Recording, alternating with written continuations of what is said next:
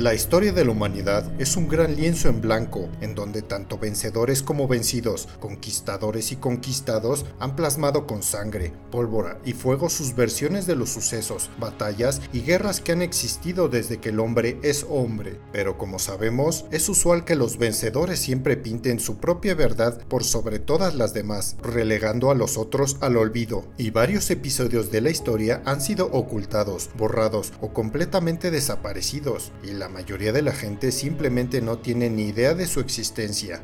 Pero el día de hoy les revelaremos un poco de estos archivos que se han mantenido en secreto, ocultos del conocimiento general. Bienvenidos a esta nueva serie del podcast Crónicas de Guerra. Bienvenidos a Archivos de la Historia Secreta.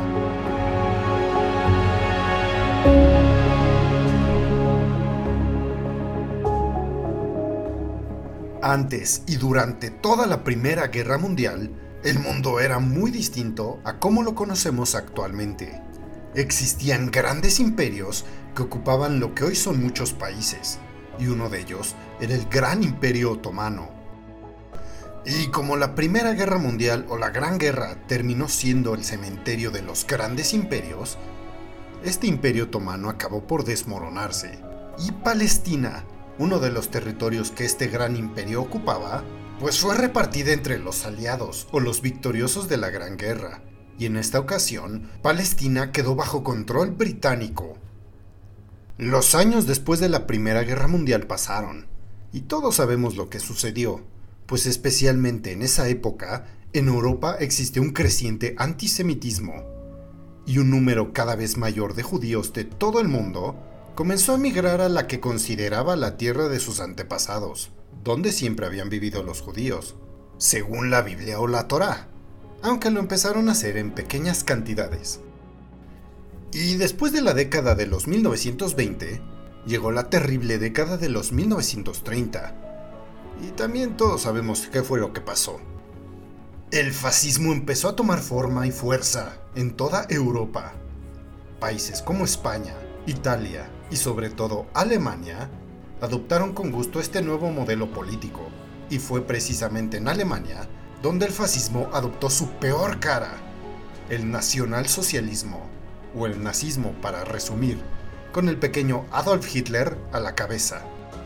Y después la Alemania nazi se anexionó a la República Checa y a Austria, y en 1939 empezó oficialmente la Segunda Guerra Mundial, cuando Adolf Hitler decidió invadir Polonia. Y como este pequeño hombre tenía muchos complejos, y uno de ellos era su gran odio a los judíos, pues pensó que era buena idea exterminarlos a todos ellos, aplicando el plan de la solución final, poniendo en marcha un terrible genocidio que se llevó a cabo en campos de exterminio y guetos en toda Europa Oriental. Y al final pasó lo que tenía que pasar, y Alemania nazi fue derrotada por los aliados. Así que tras el holocausto judío ejecutado por la Alemania nazi, la Asamblea General de las Naciones Unidas, este organismo aparatoso, recién fundado que para la época pues servía más bien con promesas de cambio y justicia para todos los países, adoptó en 1947 un plan de participación de la Palestina bajo mandato británico. O sea, ¿qué significaba esto? Que a los judíos les iban a dar una tierra para ellos solos, la tierra prometida. Pero, oh sorpresa, en esa tierra prometida ya estaban personas, los palestinos. La Liga de Países Árabes pronto rechazó tajantemente este plan. Pero los británicos tienen un gran colmillo, y tras muchísimos años de ser amos y señores de bastantes colonias en todo el mundo, de cometer genocidios, hambrunas y demás linduras, pues se las sabían de todas todas e incluso meses antes de que la ONU declarara este plan, el Reino Unido ya había permitido la llegada de numerosos inmigrantes judíos de todo el mundo a Palestina, territorio que estaba bajo su control, y ya tenía ideado un plan para concederles un estado propio, dividiendo la región entre árabes e israelíes.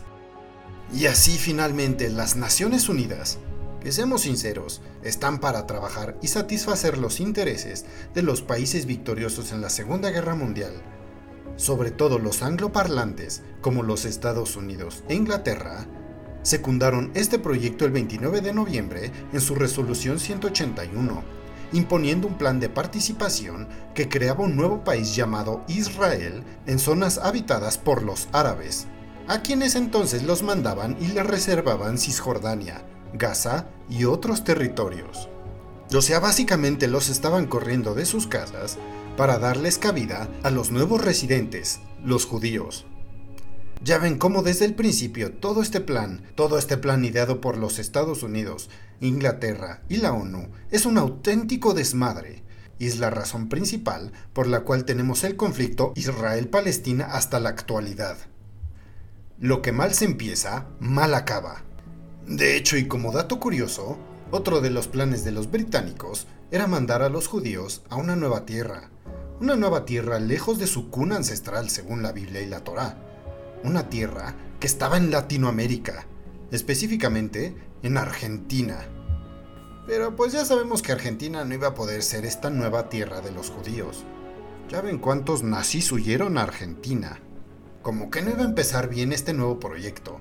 Digo, no es que haya empezado bien en Palestina, pero nada más para que vean el nivel de claridad mental y visión a futuro que tenían estos británicos, o sea, hace muy poca o nula.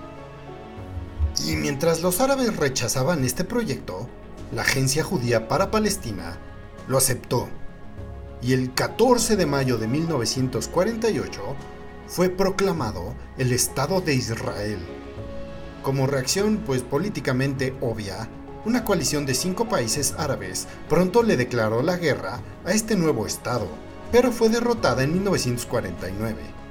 Digo, no sabían a lo que se enfrentaban los judíos, con la memoria aún fresca del holocausto nazi, pues no tenían ganas de ser masacrados de nuevo.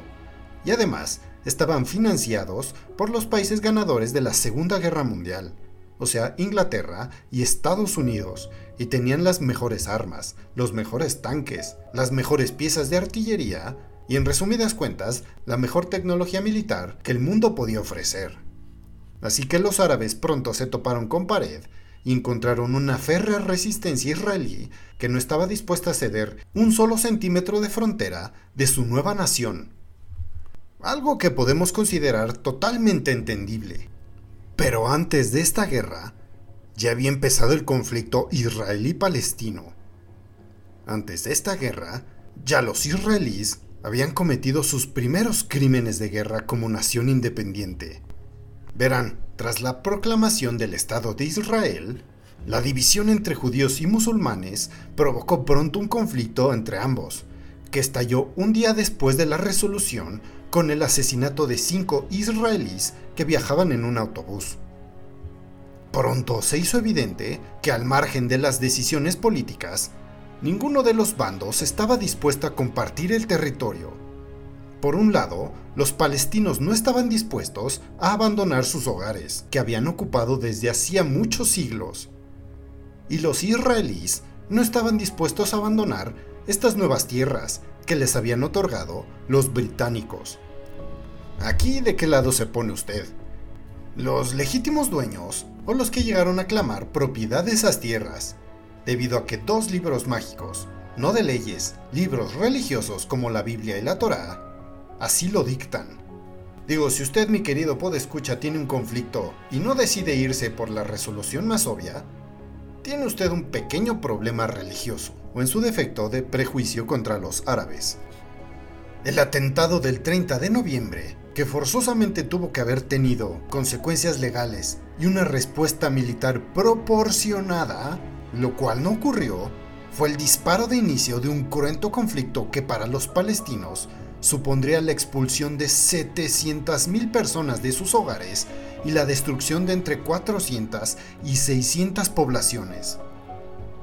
Para los palestinos, lo que sucedería a continuación sería la Nakba, la catástrofe.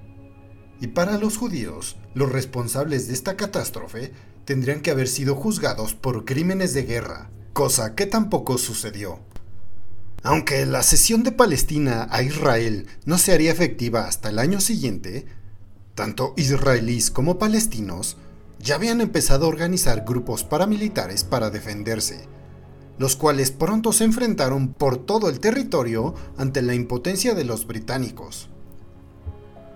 Israel necesitaba nuevas tierras para asentar a su población, y dado que éstas estaban en manos de los palestinos autóctonos, era necesario expropiarlas por la fuerza. Por fortuna para ellos, y para mala fortuna de los palestinos, en esta primera guerra, los israelíes contaron con ayuda financiera de correligionarios de todo el mundo, lo que posibilitó la compra de armamento soviético y americano que dio a las milicias israelíes como la Haganah una ventaja tecnológica decisiva sobre los palestinos. Y así, pese al apoyo de países de la Liga Árabe como Egipto, el Líbano y Jordania, Palestina terminó por perder la contienda. Y los israelíes terminaron por conquistar más territorio que el que le había asignado la ONU y confinando a sus vecinos y enemigos a la Franja de Gaza y a Cisjordania. Tras esta victoria, Israel emprendió un programa de transformación del territorio en el que cientos de poblaciones palestinas fueron derribadas para construir sobre ellas modernas colonias agrícolas o kibbutz y ciudades reservadas solo para los israelíes. Este proceso quedó institucionalizado en el Plan Dalet del entonces primer ministro israelí, David Ben Gurion, en el que se ordenaba a las tropas destruir con fuego, explosivos y minas las poblaciones árabes que habían quedado en territorio israelí, las cuales debían ser rodeadas y registradas, expulsándose pronto a sus habitantes fuera del Estado en caso de resistencia, usando la fuerza que fuese necesaria, corriendo o asesinando a los árabes. Los métodos para esta confiscación obviamente fueron brutales, con el bombardeo de la población civil mediante morteros antes de que los israelíes entraran casa por casa expulsando a los palestinos a punta de bayoneta. La Haganah recurrió también a la presión psicológica, lanzando folletos y proclamas por radio y altavoz que metían el miedo en los cuerpos a los locales antes de ser desahuciados. Y quien diga que esto no es un crimen de guerra, que vaya con un pinche psicólogo que lo que tiene usted es prejuicios, estupidez supina y lavado de cerebro por varios años de ver propaganda occidental en CNN, Fox News, noticieros locales, el New York Times, el New York Post, el Washington Post y el medio de información que usted me diga. En resumidas cuentas, el Estado de Israel nació gracias a los crímenes de guerra que los israelíes cometieron contra los palestinos. Eso es un hecho que no se puede negar. Y si usted lo niega con esa cara dura que tiene, pues ¿qué más quiere que le diga? O es un sionista, o está lavado del cerebro, o es un idiota y un estúpido, y mejor deje de escuchar este podcast y váyase a ver CNN o NBC News. En total se crearon 350 nuevos asentamientos israelíes, en un proceso de sustitución poblacional que no hizo sino acelerarse con la expansión territorial de Israel en la Guerra de los Seis Días y en la Primera y Segunda Intifadas, conflictos que redujeron considerablemente el espacio palestino en Cisjordania. La Nakba creó una ingente masa de refugiados, que hoy asciende a los 5.9 millones de personas, repartidos por todo Oriente Próximo. Pese a ello, en su terrible éxodo, los palestinos se llevaron con ellos las llaves de sus casas, las cuales han ido pasando de generación en generación con la esperanza de poder algún día expulsar a los israelíes y regresar a sus hogares, lo que ha convertido estas llaves en un símbolo de resistencia para activistas palestinos y liberales de todo tipo. La mayoría de estos palestinos fueron a parar como refugiados apátridas a la franja de Gaza, la Cisjordania actual y países árabes vecinos. Solo una pequeña minoría emigró a lugares más lejanos. Hasta el día de hoy, solo una fracción de las nuevas generaciones de palestinos ha recibido otra nacionalidad en la región. En consecuencia, la mayoría de esos, entre tanto cerca de 6.2 millones de palestinos, son apátridas en la tercera o en la cuarta generación. De acuerdo con la Agencia de la ONU para los Refugiados Palestinos, la mayoría de estos permanece aún en campamentos, que se han transformado con el tiempo en ciudades de refugiados.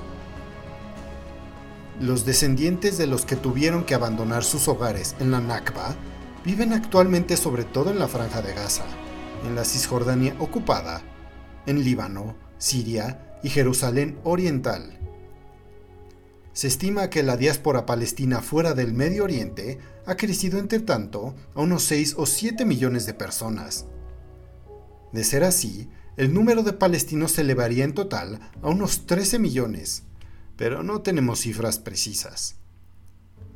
De acuerdo con la resolución 194 de la Asamblea General de la ONU en 1948, con la resolución 3236 de la ONU de 1974 y con la Convención sobre el Estatuto de los Refugiados de 1951, los palestinos considerados como refugiados tienen derecho al retorno a sus hogares. Obviamente Israel rechaza el derecho al retorno de los palestinos y de todos sus descendientes, argumentando que significaría el fin de la identidad de Israel como un Estado meramente judío, como un Estado teocrático, como un Estado sionista, como un Estado que ejerce el apartheid con los palestinos. Israel también rechaza la responsabilidad por la huida o el desplazamiento de los palestinos en la Nakba, y hace notar que entre los años de 1948 y 1972, unos 800.000 judíos tuvieron que huir o fueron desplazados de países árabes como Marruecos, Irak, Egipto, Túnez y Yemen. O sea, aparte de genocidas, son unos pinches cobardes. Tienen las manos llenas de sangre, pero con la cara más dura e hipócrita que pueden poner, niegan todo lo sucedido. Ay, mira, ¿quién diría que los israelíes aprendieron también de sus anteriores verdugos, los nazis? usando las mismas tácticas de genocidio, las mismas tácticas de propaganda y las mismas tácticas para correr a la gente palestina de sus hogares. En fin, como dicen, todo en la vida es un círculo. Primero estás abajo y después arriba. Primero eres víctima y después te conviertes en victimario.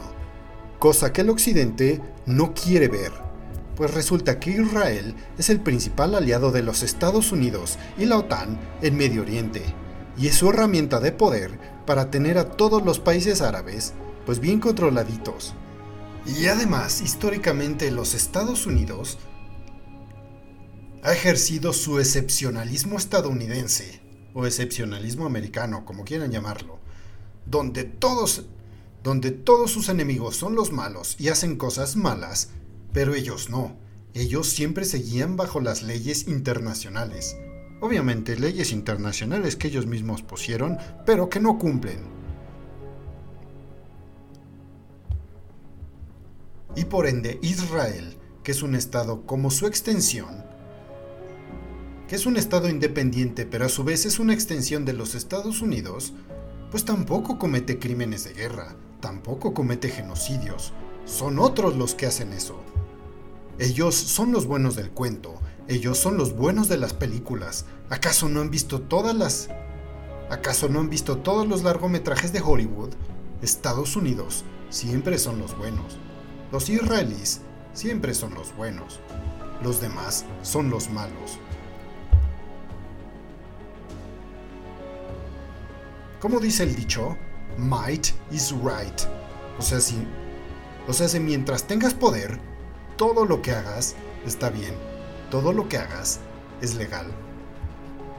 Y mientras tú me estás escuchando, al día de hoy, 29 de febrero del año 2024, asciende a 30.228 el número de palestinos asesinados por Israel en la franja de Gaza, del cual más de 15.000 son niños pequeños de menos de 12 años y, y 71.377 heridos. Gran parte de la comunidad internacional ha condenado y pedido respuestas este viernes al asesinato cruel y despiadado en la que murieron más de 100 personas que intentaban conseguir comida en un convoy en la ciudad de Gaza. Los victimarios, Israel, admitieron que sus soldados dispararon contra la multitud, pero mentirosamente sostienen que la mayoría de las personas fallecidas murieron asfixiadas o atropelladas. mientras que las autoridades palestinas han denunciado que la mayoría de los muertos fue a causa de los disparos de los militares israelíes.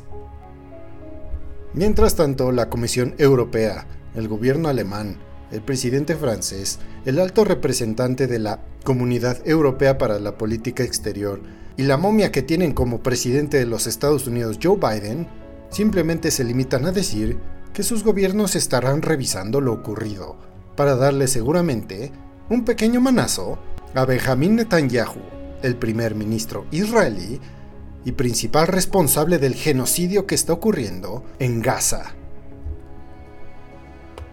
Así que ahí tienen mis queridos pues escuchas un episodio triste, un episodio crudo, un episodio que nos habla de la realidad en la que vivimos en este mundo, donde might is right. El poder siempre tendrá la razón. Y hasta que no destruyamos este sistema político occidentalizado, en donde los Estados Unidos y la OTAN son los principales policías del mundo y tienen siempre la razón, esto no va a cambiar. Así que solo podemos decir una cosa. From the river to the sea, Palestine is free. Adiós mis queridos escuchas y nos vemos en el próximo episodio.